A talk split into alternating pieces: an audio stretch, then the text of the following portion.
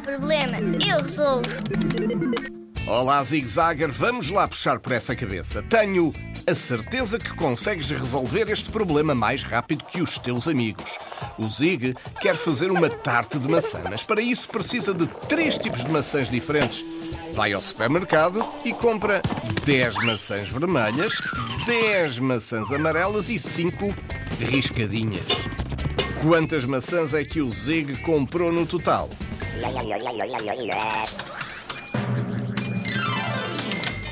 Isso, Zig Zagger. Esta era fácil. 25 é a resposta. Ora bem, 10 maçãs vermelhas, mais 10 amarelas, mais 5 às risquinhas. 25.